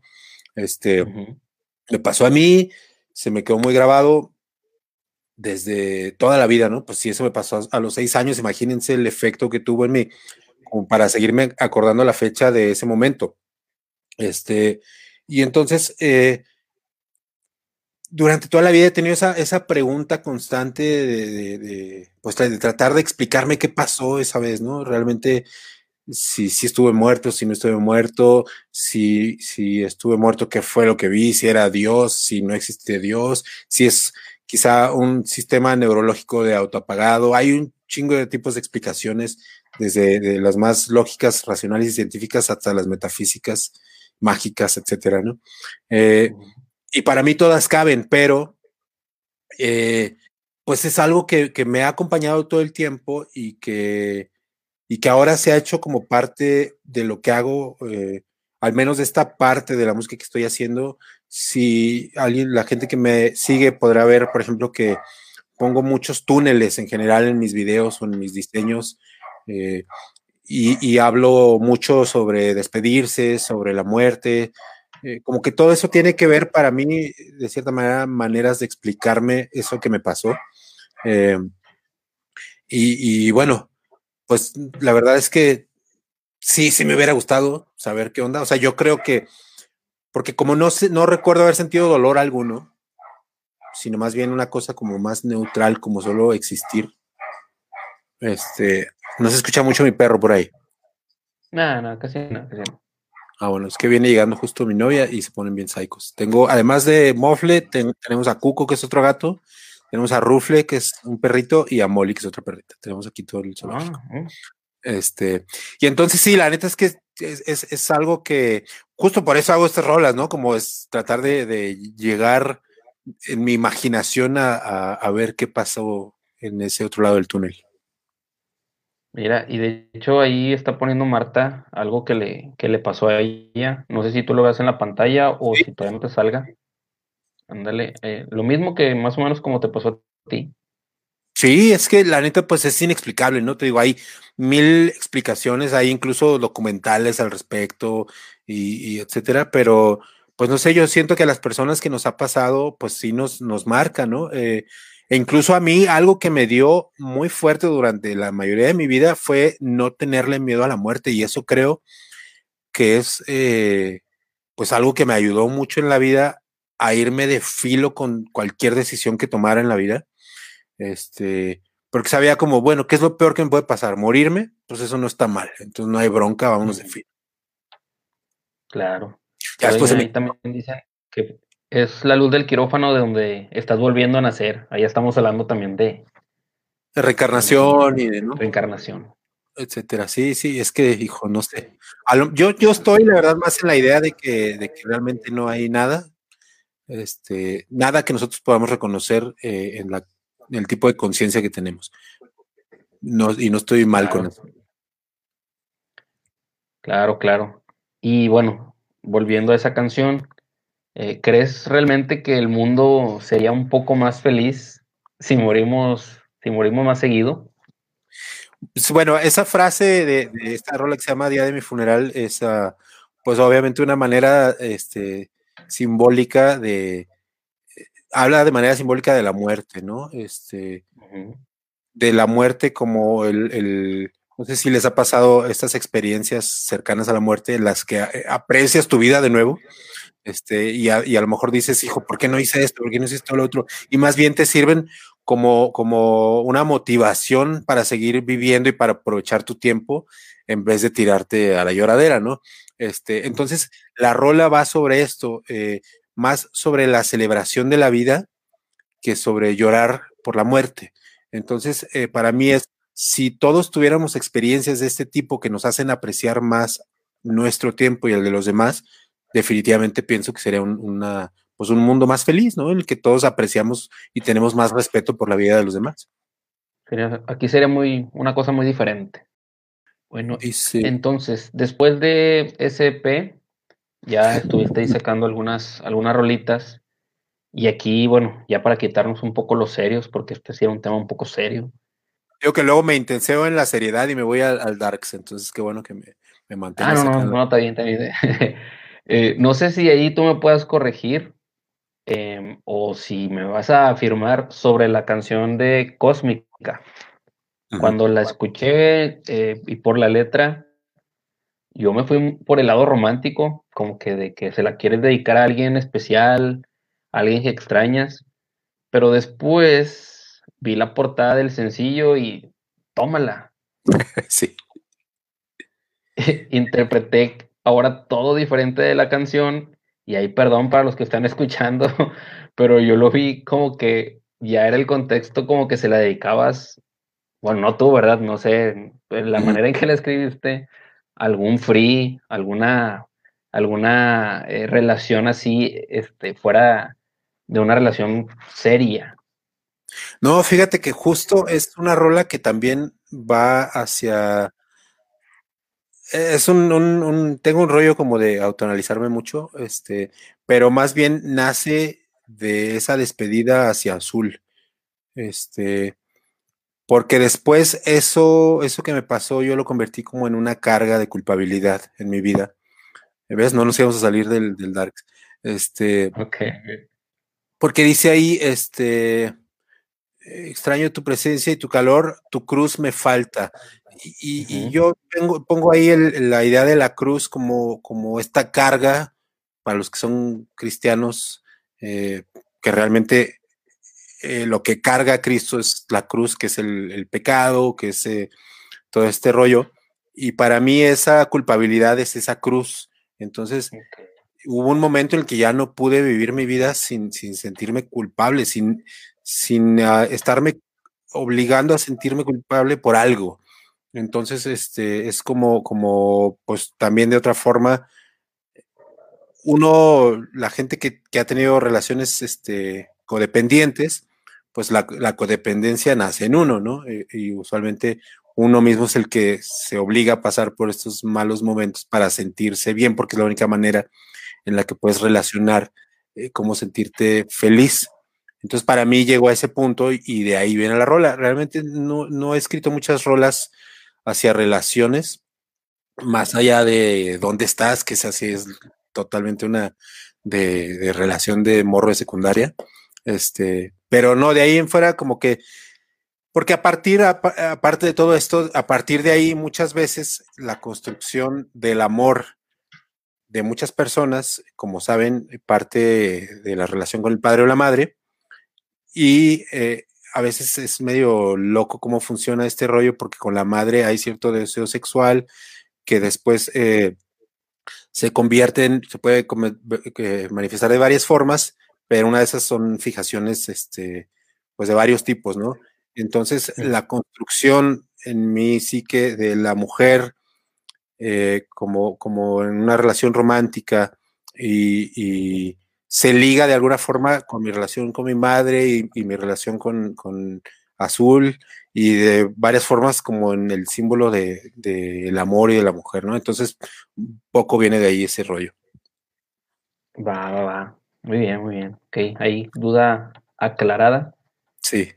Y perdón ahí por la por las personas que, que ahorita no les estoy no les estamos contestando. Estamos en algo muy serio, disculpen. algo muy serio. No, pero igual platico otra cosa porque les digo que yo me pongo medio, medio acá. Luego les voy a empezar a hablar de, del satanismo y la chingada. No, espérate, nos, nos bloquean aquí, Facebook nos bloquea todo. Pero vas a tener más rating por, tus, y tus otros este, administradores te van a respetar más. bueno, eh, me, tengo entendido entonces que la siguiente semana, ah no, perdón, me adelanté. Eh, después, Adiós, la, de, la canción de Adiós, Telex 001. Fue una introducción ahí a la ciencia ficción. Te inspiraste en una novela, ¿verdad? De la sociedad Brill. ¿cómo, ¿Cómo fue para ti esa experiencia? ¿Cómo fue darle la vuelta a todo lo que estabas haciendo y ahora sí soltarlo en, pues, en canciones? Mira, el, la canción esta de Telex 001 es parte del de, disco El Fantasma, que no es el de Brill, que es el que hablas que me, me basé en un, en un libro. Este, uh -huh. pero si quieres ahorita platico ese, de, de, ese disco. Pero no, esta rola de, de Adiós Telex, Telex 001 justo ya empieza a poner, eh, para mí es el inicio de una historia que estoy empezando a construir, que se llama A Eternauta, eh, que es un, el, un personaje que es un viajero del éter, para la gente que esté ahí medio clavada, interesada, busquen éter a, a éter con H. Este, y tiene muchas explicaciones, pero para no clavarme tanto, es un viajero dimensional. Este, y entonces cada disco que estoy sacando tiene un personaje. Este de Adiós tiene este personaje que se llama el fantasma. Eh, entonces, uh -huh. todos estos personajes eventualmente se encuentran eh, y, y, forman una unidad después de, de, haber viajado por el éter, de eso va más o menos la historia. Eh, entonces cada disco es un capítulo de, de esa historia. Eh, les decía que este disco, El Fantasma, de donde viene Adiós, Telex 001, viene Cósmica, viene Un Día en el Parque, eh, y viene Junajpú, son parte de una historia más grande que se llama A Eternauta, donde el fantasma es un solo capítulo. Ahora que termine, voy a lanzar un, un último sencillo de este disco del fantasma. Eh, de hecho, es una rola que hice junto con uno de, de, de mis amigos, Miguel Méndez, de esta banda que, se, que les platicaba, eh, se llama Pito Pérez. Ya que saque ese sencillo, voy a sacar todo el disco, ahora sí, en una recopilación eh, con interludios instrumentales, y estoy haciendo un cómic eh, okay. Cada disco planeo sacarlo de esta forma para que eventualmente se vaya construyendo esta, pues no sé, como esta novela eh, a partir de todos los discos que saque. Entonces, este, en esta rola comienzo con ese disco, con el fantasma, y justo todo esto va ligado al tema recurrente que es la muerte y que es todo lo demás, ¿no? Después hice ahora en la, en la cuarentena, cuando comenzó la cuarentena, este disco que se llama Abril, que es en el que me basé eh, en, en, el libro que se llama de, de, la misma forma, de Edward Buller Lytton, este, que no sé si lo escuchaste, es un disco de, de música ambiental, completamente instrumental. Uh -huh, sí, sí. Ah, bueno, pues ese, ajá. Y la, las rolas les pusiste nombres por fragmentos o cosas del libro, ¿no? Exacto, sí, de, de hecho, me basé en este libro porque este es una cosa medio mensa, pero así es, como solo este, empezar a construir las cosas. Eh, yo me estaba ya medio volviendo medio psycho en el encierro. Este, pues todavía no me acostumbraba tanto estar ahí encerrado, ¿no? Entonces, entre eso y que chava estaba, comenzaba con este rollo de, de entrar al, al covitario todo el tiempo. Entonces yo estaba con los nervios de punta y dije, necesito mantenerme más ocupado porque, pues no sé qué onda, o sea, me siento muy desesperado. Entonces me puse este ejercicio de hacer una rola por día, eh, uh -huh. como fuera, ¿no? Este, con lo que tenía a la mano, o sea, con elementos de la casa, porque pues además no podía salir. Mi estudio lo estábamos cerrando, por fin lo, después lo recuperamos, pero en ese tiempo fue como de mucho, este, de mucha incertidumbre. Entonces me puse ese ejercicio de hacer una rola al día, una rola por día. Pero imagínate, para mí eso es mucho. Si esta Junajpú la comencé a trabajar en 2010 y apenas la vengo sacando, una rola, para mí hacer una rola al día era como medio imposible, pero me quise obligar a hacerlo para mantenerme ocupado. Entonces lo hice y en mi laptop puse, abrí una carpeta para, para el proyecto y como empecé el primero de abril, le puse Bril porque es un libro que había leído hace un rato. Este, y ahí quedó la cosa, todo muy bien. Entonces empecé a hacer los tracks. Eh, o sea, nunca pensé en el tema de Bril como tal. Me puse a hacer los tracks uno por uno y empecé a agarrar ritmo y sí estaba logrando hacerlos. Este, y conforme fui avanzando, me fui acordando más del libro. Y hay una, eh, para los que no lo han leído, en este libro eh, se habla de una raza subterránea que, eh, que es superior a los humanos y que dominan una fuerza que se llama Abril, que eh, tiene un poder inmenso para construir y también para destruir, al grado de que la guerra para ellos se hizo obsoleta porque ya tenían todo el poder de destrucción disponible, ¿no? Entonces, eh, todo este libro pasa en el subterráneo y habla del el potencial de esta energía. Para mí eso se relaciona de manera muy directa con lo que estamos pasando muchos ahora en el encierro. Eh, el que nos estamos yendo pues hacia adentro, ¿no? Clavándonos muchas veces pensando en tonterías, pero hacia adentro. Eh, y al menos para mí ha servido para, para, darme un viaje muy introspectivo hacia mí mismo. Eh, y lo que pensé es, bueno, pues esta es una experiencia colectiva, entonces lo que está pasando es que se está juntando de manera justo colectiva, pues una tensión con un potencial tan grande que no sabemos si va a ser para construir o para destruir cuando pase todo esto o si no pasa, no sé, pero se está acumulando mucha tensión. Entonces, es, es eh, para mí esa es la, analogía, ¿no? Como en, en, la novela viaja alguien para descubrir una energía con un potencial inmenso, cuando nosotros estamos haciendo lo mismo eh, para, para descubrir que tenemos un potencial también muy grande. Entonces, justo tomé pues varias frases que me llamaron la atención eh, y eh, me puse a escuchar las rolas porque la verdad es que había puesto de que Bril 1 o Bril 5 porque eran los, meses, los días de abril en el, que hice la rola. Me dije, no, de hecho, ¿sabes por qué no le dejé así? Porque este, la plataforma donde subes las rolas a Spotify no me dejaba ponerlos así, tenía que ponerle su nombre. Es como que puta, me van a obligar a ponerle un nombre a mi obra. Bueno, pues ya, si lo tengo que hacer, me, voy a poner creativo.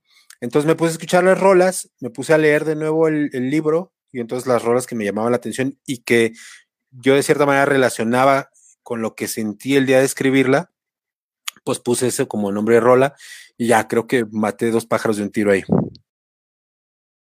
Ok, de hecho a mí sí me gustó mucho eso que lo dijiste en una entrevista, eh, que dijiste que era como una bola de pelo que necesitabas ya soltar con estas canciones, que necesitabas escupir, aventar. Eh, sí, justo porque la verdad, esa es la parte para mí más clavada que sí nunca pude hacer con Termo.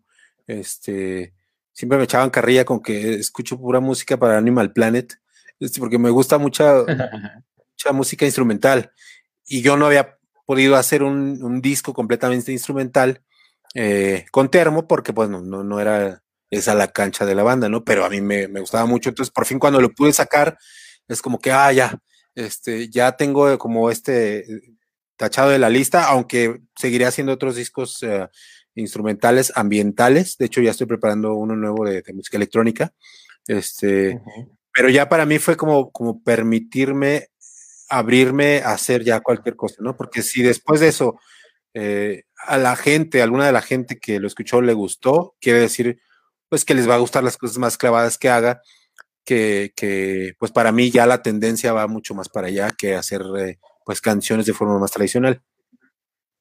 Claro, no, y fíjate, a mí me, a mí me funcionó, me gustó, me, me sirvió de mucho en, esta semana, de, lo estuve escuchando y fue así como que cuando no estás así muy ocupado, te empiezas a imaginar el, el, a ver, esta canción, voy caminando aquí por la placita, o voy corriendo de, de algo, en otra estoy acá en mi trabajo mientras veo esto, y en, y en otras, por ejemplo, pues también de que estoy aquí acostado y estoy escuchando, y también es como que relax. como que de esas que se te pone, no piensas en nada, la escuchas y es un descanso bien padre, ¿no? Que a veces no puedes tener con otras canciones. Sí, justo. A, mí me empezó a gustar la música instrumental, especialmente el ambient, porque cuando hicimos la gira de 2018, la gira en casas con Termo, que fue la última que ya hice yo con ellos, eh, yo estaba, había vuelto a la escuela como después de 15 años, eh, y entonces imagínate que iba haciendo los trabajos en la carretera, en la camioneta, pero pues el, el Josué iba escuchando black metal a todo, pues yo tratando de estudiar, imagínate, ¿no? Entonces, pues me conseguí unos de estos audífonos de cancelación de ruido y ponía música ambient a todo lo que era como para contrarrestar el ruidero este, que traían enfrente y poderme de cierta manera clavar a estudiar, ¿no? Eh, pero se me quedó el, hábito ahora de poder, eh, perdón, de escuchar música así para leer o para tener, este, mientras hago cualquier otra cosa, justo porque es música que al menos a mí me ayuda como a disparar otras relaciones de ideas que normalmente no, se me ocurrirían, porque la música instrumental tiene esta ventaja para mí que te permite eh, interpretarla según como estés en el momento. Eh, entonces, eh, la rola se convierte más como en una manera de, de disparar esas emociones que tú ya traes que decirte muy claramente de qué, qué, es lo que tienes que pensar o sentir, que eso sí pasa mucho con, con las canciones tradicionales. Este, entonces ya ahora, siempre que estoy trabajando, que estoy estudiando algo, siempre me pongo mi, mi disco o mi playlist de música ambiental, que si a alguien le interesa eso, en mi Spotify, me buscan como Roy Cañedo, tengo una playlist que se llama Focus Pocus, en el que tengo como ya como ocho horas de música ambiental este, seleccionada para cuando tengan que trabajar y, digo, a lo mejor son como yo que yo no puedo leer o concentrarme cuando hay voz porque a fuerza le tengo que poner atención. Entonces, este, pues justo ese disco me lo hice en parte también para yo tener mi propia playlist para, para hacer mis cosas. Claro, claro. Muy bien, muy bien. Y por ahí también leí que vas a sacar una canción de black metal con electrónica. No sé si leí bien o leí mal.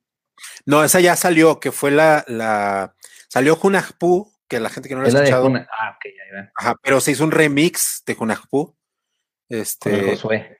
Con el Josué y con Dave Parley, que, que él es de esta banda que se llama Prayers de Los Ángeles. Eh, que si no la conocen, búsquela. Ellos hacen una cosa que se llama Chologot, que está bastante rara, pero bastante chida. Entonces él hizo el remix de, de de la yo sé que, y Josué cantó pues medio entre, entre trans, música trans y, y black metal, perdón. Ok, ok. Y Junajpu, cuando la, pues bueno, tuvo sus, sus 10 años ahí de guardada y entre la saco y entre le muevo y todo, eh, sí tiene que ver entonces totalmente por el nombre, pues sí tiene que ver por lo de los gemelos mayas, ¿no? Sí, totalmente. Que ahí es otro, si hay tiempo te lo platico. no, no, no, es que sí, estuvo muy padre. Digo, yo no sabía de, ellos, yo no sabía de esto, pero dije, a ver, voy a checar y me puse a leer y dije, ah, mira, conocí un poco más de lo que hay por esa canción que sacaste. En esa, este, me basé en, el mito maya de la creación, eh, que está en el Popol Vuh, y ahí en, esa historia hay dos gemelos. Yo ya parece que estoy dando este, más bien clase de algo, güey, de literatura. Este, entonces hay, hay, dos gemelos que son los héroes, que son Ishbalanque y Hunahpu, que para eh, resumirlo completamente, después de pasar varias pruebas en el inframundo, eh, después de superarlas, Ishbalanque se convierte en la luna y Hunahpu se convierte en el sol.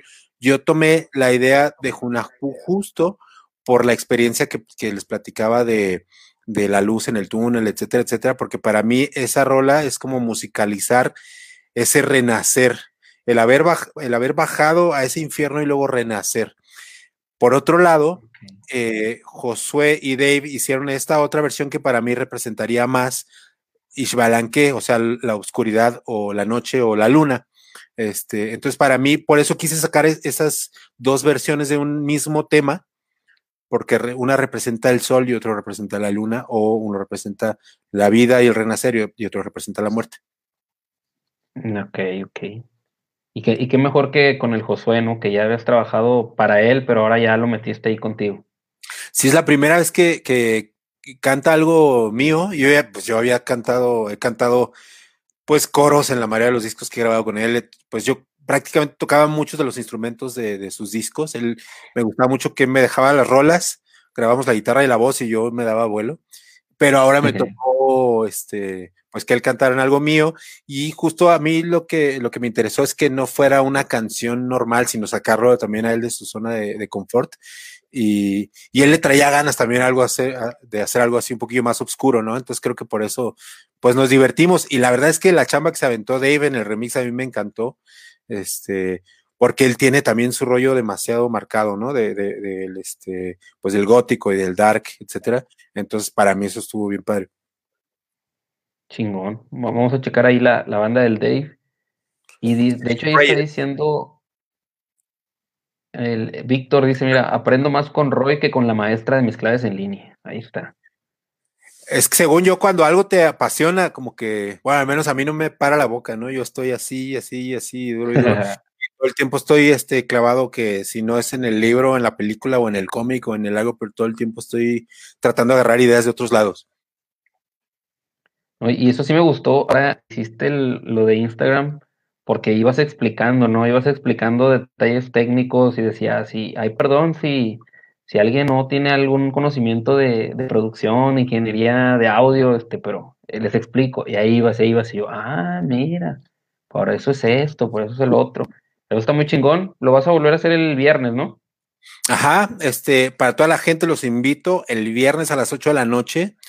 Estoy haciendo, ya, o sea, ya va a ser semanal, un podcast que se llama Canciones Guiadas, así como cuando te dan una, una visita guiada, pero por la producción de varias canciones en las que he trabajado. Ahorita estoy comenzando con rolas mías pero eh, después estaré, ya, ya que, o sea, estoy echando a perder, me estoy enseñando con mis propias rolas y después ya empecé, empezaré a invitar gente con la que he trabajado, con la que he producido o, o que me han ayudado para desmenuzar esas rolas y lo que hago es que parto desde la motivación de la canción, que muchas veces me preguntan eso, oye, ¿por qué escribiste esto? ¿O de dónde sale este tema?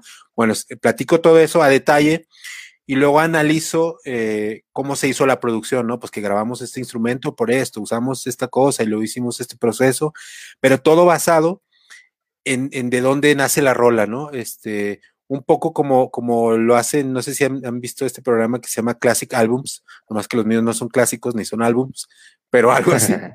este, en, en, los que platico el contexto de la rola y luego cómo se fue construyendo, porque luego eso es un proceso que creo que a las personas que pues no tienen nada que ver con la producción o eso, luego les parece muy interesante.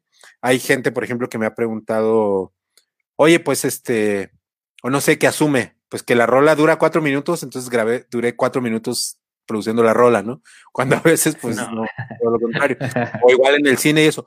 Y, pero uno no, como, como productor o como músico, no puedes esperar que la gente entienda eso por osmosis o no sé qué madres, sino que está padre irlo platicando, porque además siento que no hay mucho de esto en español, como que todo, todo ese tipo de, de explicación y de, de, autodeterminación de nuestra cultura como mexicanos y como latinoamericanos, pues más bien viene de afuera y como la mayoría nos la pasamos imitando a los gringos o los europeos, nos preocupamos muy poquito de, explicarnos a nosotros mismos de dónde nace todo esto, cómo son nuestros procesos, eh, ya más técnicos para que cualquier persona que de repente tenga curiosidad de hacerlo, pues tenga al menos una idea más o menos vaga de dónde podría comenzar, ¿no? Y, y, y ahorita estamos en un momento en el que, pues mira, vamos a estar encerrados un buen rato. Entonces yo sé sí, que mucha gente sí. va a empezar a producir su, sus, propias, sus propios contenidos, así como lo estás haciendo tú, por ejemplo. Eh, y entonces pues yo pongo mi granito de arena desde lo que sé que es la producción de música, eh, porque yo sé que eventualmente a alguien que ni siquiera se dedica a la música, a lo mejor podría encontrar en mi proceso creativo algunas ideas para ponerlo en, en sus propias cosas. Claro, ¿no? Y, y, qué bueno que lo hagas. Honestamente, eh, en la transmisión de la semana pasada sí, sí, sí me gustó, a, aunque el internet de Lemo está bien pirata, sí, Estoy en pirata, tengo Easy, discúlpenme. Hijo, ya ves. Ya contrata Easy, pues es el que tengo, pero pues aquí no, no funciona chido. Yo también tengo Easy, fíjate. Para los donde se habrán quedado, pueden ver eh, este podcast. Ahora me mudé a YouTube y a Twitch, que estoy descubriendo Twitch, me siento como esos viejillos que, que se están enseñando así a andar en onda con los chavos, pero está brutal esa onda. Entonces ahora estaré transmitiendo por en simultáneo por Twitch y por YouTube eh, este programa que va a ser los viernes ahí para que se lo avienten eh, y que me vayan dando ideas a ver qué más quieren saber. Digo, porque yo soy, como ven, de que me puedo pasar horas y horas y horas intenseando y este, y a lo mejor no es algo para todo el mundo, pero al menos a mí así me gusta el rollo, ¿no? No, no, ya está bien. El, que quiera conocer de, de, de, eso que vas a estar mostrándonos, el proceso de cómo escribiste, cómo compusiste, cómo le moviste a cada rola. Eh, me gustó también eso de, de, que mostraste la versión del 2012 y luego de que miren, y esta es la nueva, aquí le cambié, aquí le metí. La canción también la que, la que te ayudaron unos amigos y que dijiste, esta no la metí, pero esta, la del día de mi funeral, que ya tenía unos toques acá más, más rítmicos. O sea, eso está muy chingón, digo, conoces más, pero pues si no se meten, no van a saber nunca, ¿verdad? Porque ahí va a estar. Sí, no, y ahí los voy a dejar como sea en YouTube, para que sea una serie que puedan estar consultando. Y este, y de todas maneras, la gente que me ve que, que quisiera pues cotorrear sobre, sobre procesos creativos, etcétera, pues siempre me pueden escribir y la neta es que yo siempre estoy de modo para, para platicar con cualquiera. Perfecto. Ahí para que, para que sepan, el viernes a las 8, ¿verdad? a las 8 por YouTube y por Twitch. Me pueden buscar como Roy Canedo en las dos. Sí, en Instagram ya no, porque luego se ve vertical. Sí, y, no las puedes dejar ahí, entonces es como más un rollo. Y, la verdad es que me emocionó la idea de que si te va muy bien en Twitch, es más fácil poder generar lana. Y pues, oye, está padre, en vez de, este, pues de que se lo queden toda esa lana a las plataformas, que ahora por ejemplo, Spotify acaba de sacar un, super comunicado súper chulo que dicen que, que si quieres, puedes dejar que te paguen menos regalías si eh, ellos como que te ayudan a, dar un impulso a poner tus rolas, pero ahí en letras chiquitas no te aseguran que te van a poner más. Entonces, ese tipo de chingaderas que nos están haciendo todo el tiempo, este tipo de plataformas, pues tenemos los músicos que encontrar nuevas formas, ¿no? De poder generar lana de lo que ya hacemos. No, hombre, pues eso no ayuda, eso no ayuda para nada. Claro. No, no puede ser, me trabé otra vez. Yo te escucho, ¿eh? Es neta, me trabé otra vez. No oigo nada, no veo nada. Chingada madre. Voy a cambiar de casa. No, ah, ya voy, ya te veo. ya te veo. Chingada. No, no, perdón, perdón, perdón. Eh, ya para cerrar, porque no sé qué está pasando, te lo juro todo el día doy clases, todo el día doy clases, este, como te comenté, y no se me traba, no se me traba. Digo, tal vez es por lo del streaming, pero con las videollamadas no me pasa esto. Pues es que como ahora yo, soy el que está dando clases, además que a tu internet dijo, no, nomás para una cosa. Ándale, yo soy el alumno que, que, sí, que siempre te dice, no tengo internet, profe, no me voy a meter a la clase. fue el internet, profe, lo veo mañana, ándale. Ahí está. Ahí está Bueno, ya para cerrar, y, perdón por quitarte más del tiempo que te había dicho, pero es que sí está muy interesante todo. Eh, bandas que recomiendes de aquí de México, ya sea porque hayas trabajado con ellos o porque te guste lo que, lo que te gusta, lo que eh, te guste lo que hacen, perdón. Este, pues hay muchas. Mira, por ejemplo, les puedo recomendar mucho a, un buen amigo que es parte de Núcleo Distante, el colectivo de cantautores que platicaba, que se llama el David Aguilar. Eh, es un cantautor buenísimo, este, tiene una forma de componer que me encanta. También a mi, a mi amigo Ulises Hachis, que también es cantautor, pero él, es un poquito más este, hacia el rock, el pop. Este, hay una banda, por ejemplo, de Tijuana que acaba de sacar un disco que mastericé para ellos que se llaman Chantel, Chantelle. Búsquenlos, están, están bien chidos. Este, pues obviamente a mis compas, al, al, al, al que pues me gusta mucho, busquen a Prayers, este, Prayers, yo sé que les va a gustar porque está Pacharas Madre y está bien chido, este, y, híjole, pues no sé quién más decirles, pero creo que con esas ya tienen al menos como para irse a, varios lados, este, de todos tipos de música. Ok, ampliar, ampliar ahí los horizontes, conocer más bandas y qué es lo que le gusta a Roy. Que entonces, si es le gusta a Roy, es sinónimo de calidad. Bueno, no sé, cada quien luego van a decir, nah, esto escucha pura música aburrida. Digo, lo que pasa es que yo no escucho tanto rock, pero, pero si a ustedes a lo mejor quieren buscarse para otro lado, pues por ahí. Bueno, pero a como es la gente que sigue audífono, te van a hacer llegar ahí sus comentarios, vas a ver, te van a decir, eh, esta banda estuvo con madre, esta banda no me gustó, vas a ver que a ti te van a andar escribiendo. Díganme, díganme, bombardeen. Bueno, Roy, eh, tus redes donde te puedan seguir, donde te puedan escuchar, ahí para los que siguen por aquí. Pues miren, ahí les va el listado. Instagram, Facebook y Twitter, arroba Roy Canedo. Eh, Twitch y YouTube, Roy Canedo. Eh, en Spotify, demás. Por ahí alguien creo, que dijo que no estaba en Deezer, según yo sí, pero si no, qué bueno que para checarlo. Pero todas esas plataformas de streaming como Roy Cañedo y si les interesa comprar la descarga de alguna de mis rolas, eh, que también es una manera en la que me pueden apoyar a mí y a cualquier músico independiente, es en Bandcamp, que ahí me pueden eh, buscar también como Roy Cañedo. Ahí pueden comprar pues por rola o por, uh, disco, etcétera, pero eh, pues está padre que, somos una comunidad bien unida y, se sienta ahí el apoyo. Varias personas me han comprado mi rola, les agradezco mucho. Y si no, al menos suscríbanse en YouTube y en Twitch para que pueda seguir haciendo más contenido. ¡A la madre! Ándale. ahí en Twitch que no, hay ahí como para donar, como para donar dinero así cuando se pueden suscribir. Métanse, en vez de andarle donando a los a los gamers y a las chavas ahí que andan en poca ropa, mejor a, aquí alguien con talento este, les va a explicar, van, eh, lo, te van a escuchar cantar, cantaste la semana pasada. sí, al menos de mis rolas me, aventaré la, versión, yo primero lo... Bueno, Roy, eh, bueno, cualquier cosa cuando vengas a Monterrey, güey, no dudes en, en contactarme, en contactarnos, sabes, aquí tienes tu casa, tienes tu espacio, y pues muchas, muchas, muchas, muchas gracias por, por aceptar la invitación y eh, también por no desesperarte con estos problemillas ahí que, que estaban pasando de, de, mi red, de mi red pedorra de aquí de Apodaca. No, todo bien.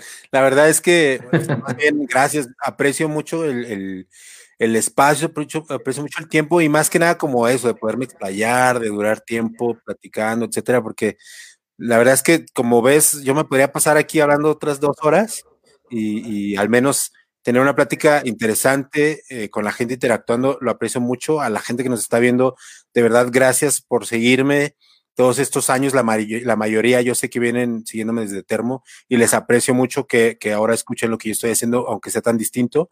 Y bueno, pues con confianza pueden escribirme y yo voy a estar a la orden para lo que se pueda. Chingón. De hecho, ahí anda, comente y comente tu Vanessa. Ya está aquí presente, de corazones. Ah, ah, ah, eso es todo. gracias. No, y muchas gracias. Honestamente, estuvo muy, muy interesante, muy divertido todo esto. Eh, justamente así, así me imaginé que íbamos a estar platicando muchas cosas desde algo serio, desde algo eh, de la producción, de la música. Eh, honestamente, estoy, estoy muy, muy agradecido.